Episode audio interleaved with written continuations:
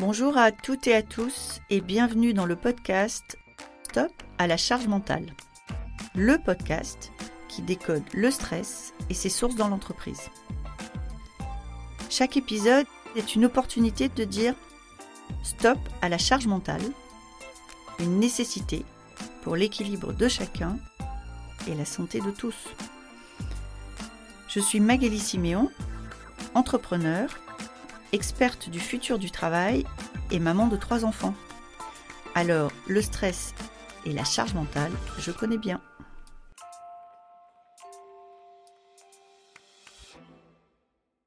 Bonjour Stéphanie. Bonjour Magali.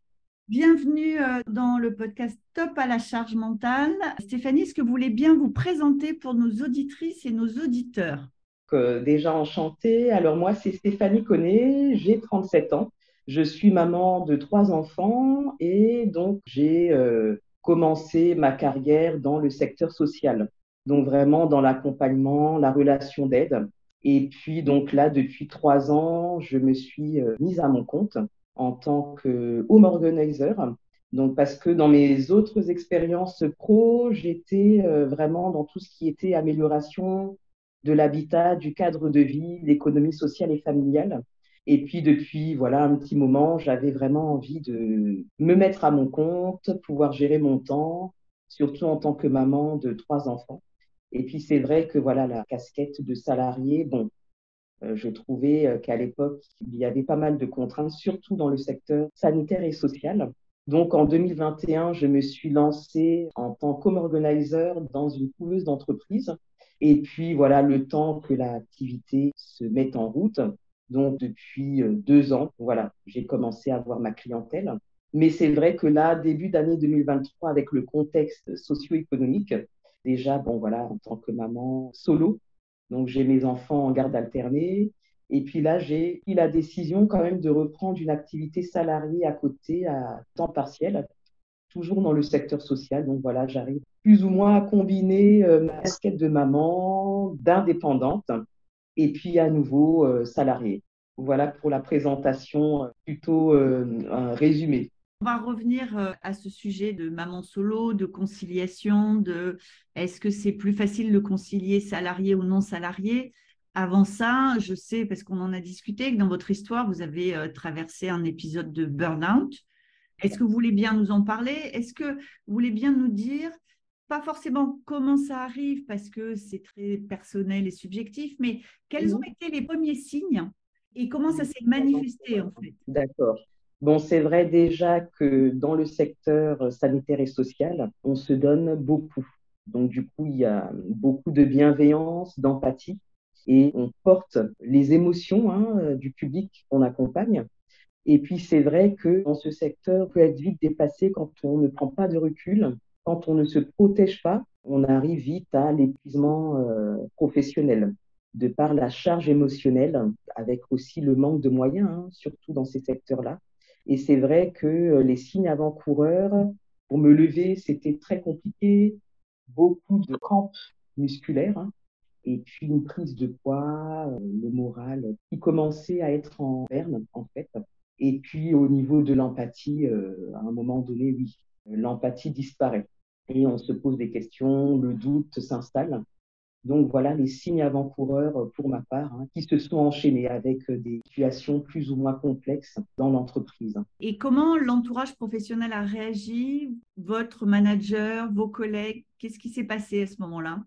Alors c'est vrai que la hiérarchie, c'est très important quand elle est à l'écoute au niveau des collaborateurs, des collègues. Bon, c'est vrai qu'il peut y avoir une charge de travail importante, mais si le contexte au niveau collaboration avec les collègues, il y a une bonne entente, ça peut aider. Bon, c'est vrai que là, à l'époque, ce n'était pas le cas. Donc, euh, ça a été. Euh, bon, j'avais quand même quelques ressources, deux, trois collègues sur qui je pouvais quand même compter. Donc, c'est ça qui m'a permis d'avancer au niveau de la hiérarchie. Donc, euh, au départ, il y avait un semblant d'écoute. Et au fur et à mesure, voilà, je me rendais compte que nous, les salariés du terrain, on était des numéros parce que l'entreprise a évolué hein, au fil du temps. Donc euh, c'était plus le profit, malgré le fait qu'on était dans le secteur social. Hein. Parce que je vais faire un petit peu euh, un rappel historique. Donc, je travaillais dans l'insertion par le logement. C'est les anciens foyers Sonacotra. Donc, du coup, la France, euh, après la Seconde Guerre mondiale, il a fallu qu'elle se reconstruise. Il y a eu la création en 1956 des premiers foyers, la Sonacotral, qui hébergeait les travailleurs migrants Chibani. Donc, au fil du temps, au fil des années, euh, la population a évolué. Donc, c'était les travailleurs Chibani, ensuite des étudiants étrangers. Et au fur et à mesure, des personnes en réinsertion, les bas seuils, des personnes en grande précarité, troubles psychiques, addiction. Donc, au fil du temps, les choses ont euh, évolué, mais pas forcément dans le bon sens euh, du terme. Comment vous êtes sorti de cet épisode de burn-out? Qu'est-ce que vous avez mis en place? Alors, pendant cet épisode, je savais qu'il y avait euh, quelque chose qui n'allait pas, mais j'avais du mal à m'écouter. À un moment donné, le corps a dit stop. Donc, les premiers arrêts sont arrivés. J'ai eu un épisode d'un ou deux arrêts de courte durée. Ensuite, un troisième épisode d'arrêt, là, qui a été beaucoup plus long, de huit mois. J'ai repris à l'époque pendant quatre mois pour avoir un accident de travail. Quoi. Que suite à cela, c'était vraiment la cerise qui a débordé. Hein. Donc, comme j'avais subi une agression sur mon lieu de travail, donc j'ai pu euh, engager une procédure de démission légitime. Donc pendant deux ans, j'ai pu être indemnisé à taux plein. Donc c'est un mal pour un bien, donc grâce à ma démission légitime. On a beaucoup de DRH qui écoutent ce podcast. Si vous deviez vous adresser à un DRH, qu'est-ce que vous auriez espéré ou voulu que l'entreprise fasse pour vous ou pour d'autres à qui ça arrive C'est-à-dire, qu'est-ce que l'entreprise aurait pu faire? Déjà, vraiment s'intéresser à ses employés, à ses collaborateurs, être vraiment à l'écoute. Bon, pas une écoute passive, mais vraiment avoir une écoute profonde et puis instaurer des outils comme des conciergeries d'entreprise pour alléger la charge des salariés. Bon, je sais que nous, dans le secteur social, on a des analyses de pratiques professionnelles. Bon, c'est déjà ça, ça ne suffit pas, mais c'est déjà un tremplin. Hein, donc, ça peut aussi être intéressant dans les autres euh, domaines d'activité et puis essayer de réduire les heures de travail. Travailler moins, mais de meilleure qualité. Avoir plus de temps de pause. Regarder un petit peu l'exemple des pays scandinaves, donc qui arrivent à être à l'écoute du salarié, le salarié puisse concilier vie pro, vie perso. Ce n'est pas une question de mode hein, quand on parle d'équilibre vie perso, vie pro, c'est vraiment une réalité. Hein. On va y revenir à ce sujet parce que je suis d'accord avec vous, c'est un vrai sujet d'équilibre. Euh, une dernière question. Vous, quand vous avez commencé à avoir des signes de craquage, en fait, est-ce que vous êtes adressé à votre entreprise? Est-ce que vous êtes allé chercher de l'aide? Alors, je suis allé chercher de l'aide. Donc, du coup, juste après mon premier arrêt, j'ai eu un entretien avec mon supérieur de l'époque. On a essayé d'instaurer plus ou moins une autre réorganisation de travail Seulement, mon collègue binôme de l'époque a été licencié et je me suis retrouvée euh, seule hein, sur le service. Donc, même si voilà, on a instauré une nouvelle organisation, c'était quand même délicat. Bon, après mon long arrêt, euh, j'ai changé de service pour retrouver un autre élan. Bon, même avec ça, je sentais que j'avais besoin de changer de cap. Alors, effectivement, vous avez changé de cap. J'ai une première question. Vous êtes maman solo de, trois enfants, ce qui est mon cas aussi. Est-ce que vous considérez, en vous mettant à votre compte, ça vous a facilité la vie de maman par rapport à quand vous étiez salarié Alors, par rapport à la gestion du temps, oui, ça a facilité. Hein. Du coup, quand il y a des rendez-vous médicaux, je trouve qu'il y a plus de marge de manœuvre pour gérer son temps. Bon, pour la partie financière, bon, forcément, quand on se lance, il faut se faire connaître. Ça demande la patience, plus de temps. Donc, sur cet aspect, c'est un peu plus délicat. C'est pour ça que j'ai repris il n'y a pas longtemps une activité salariée, donc à temps partiel, qui me permet toujours à côté de développer mon activité indépendante, qui, j'espère, à terme, exercer cette activité. Est-ce que ce que vous êtes en train de me dire en tant que maman, c'est que finalement, pouvoir réaliser nos obligations de maman sur des mhm. temps qu'on ne choisit pas forcément, un élément de confort et que pour autant, quand vous le faites, quand vous êtes à votre compte, je suppose que vous restez productive, que vous atteignez vos objectifs. C'est-à-dire, dit plus simplement, cette capacité à pouvoir euh, remplir vos obligations de maman, c'est une capacité qui vous donne du confort et qui ne vous enlève pas de productivité. Est-ce que vous diriez ça? Alors, je dirais ça, oui, puisque c'est moi qui gère mon planning. Donc, du coup, j'ai plus cette marge de manœuvre en tant qu'indépendante de quand j'organise mes rendez-vous, voilà, de pouvoir euh, imposer mes créneaux facilement. Alors qu'avec la casquette de salarié, c'est euh, évidemment plus complexe. J'entends déjà certains des RH qui nous écoutent et qui se disent Ah ben oui, si tout le monde doit partir en rendez-vous chez le médecin quand ça l'arrange, on s'en sort pas. Qu'est-ce que vous en pensez, vous? Est-ce qu'on pourrait imaginer une entreprise qui considère que globalement, alors après, c'est pas tous les jours, mais que globalement, une maman salariée est assez responsable et assez euh, consciencieuse pour être capable de se dire là, ce rendez-vous-là chez le médecin, il faut vraiment que je le fasse. Là, ce rendez-vous avec le professeur, il faut vraiment que je le fasse. Mais ça ne changera rien à ma production de la journée. Est-ce que vous pensez que finalement, en tant que salarié, on a cette capacité-là? Il y a quand même, selon la hiérarchie, cette capacité avec euh, voilà, les temps de récup, les RTT. Donc là, on met en place l'organisation, on anticipe à l'avance. Mais c'est vrai, par exemple, quand l'enfant euh, tombe malade euh, et que euh, au travail, il y a un rendez-vous très important, mais que dans l'entourage, personne n'est dispo, prendre le relais, c'est ça qui est un peu plus délicat. Mais c'est vrai qu'avec les RTT, les temps de récup et pouvoir anticiper, c'est faisable. Bon, ça demande voilà, de l'organisation. Je veux bien qu'on creuse un peu euh, ce jour que les mamans ont toutes connu. Alors vous allez me dire les papas aussi, mais on sait bien qu'encore aujourd'hui, c'est moins les papas. Ce jour où justement on a un truc important au bureau, on a un enfant qui a de la fièvre et il faut euh, gérer. Qu'est-ce qui se mhm. passe dans votre corps et dans votre tête ces jours-là? Comment vous faites en fait? Comment vous gérez et comment vous le vivez? Sur le coup, c'est euh, la maman robot.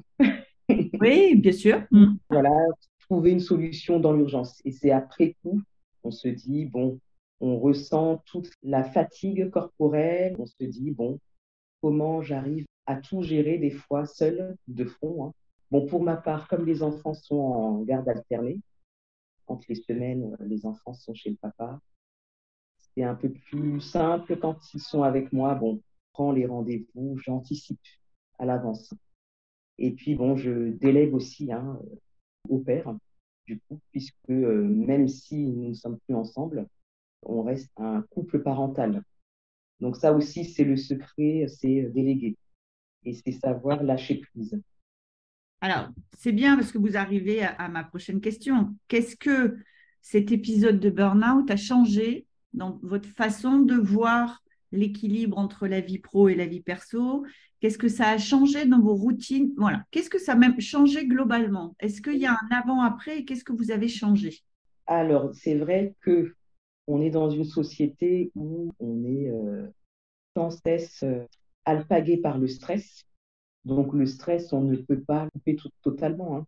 Ça, déjà, il faut en être conscient et mettre en place des routines au quotidien. Donc, déjà, s'écouter, s'affirmer quand euh, voilà, euh, ce n'est pas possible, euh, savoir remettre au lendemain. On dit toujours on ne met pas les choses au lendemain, mais savoir déléguer, dire que non, c'est pas possible, telle tâche. Et puis écouter son horloge biologique hein, aussi. Ça veut dire quoi écouter son horloge biologique? Et chacun a son rythme, voilà plutôt le rythme biologique. Il y en a qui vont être plus du matin, d'autres plus fin de journée. Donc, essayer même, contexte pro, d'écouter son rythme biologique. Et puis, savoir faire des temps de pause, se relaxer, respirer. Et puis, voilà, écouter ses ressentis. À nouveau, je vous pose cette question, Stéphanie. Euh, comment vous pensez qu'une entreprise, et, c'est une question que je pose euh, vraiment parce que je pense que c'est possiblement ce que certains de nos auditeurs ou auditrices ont en tête.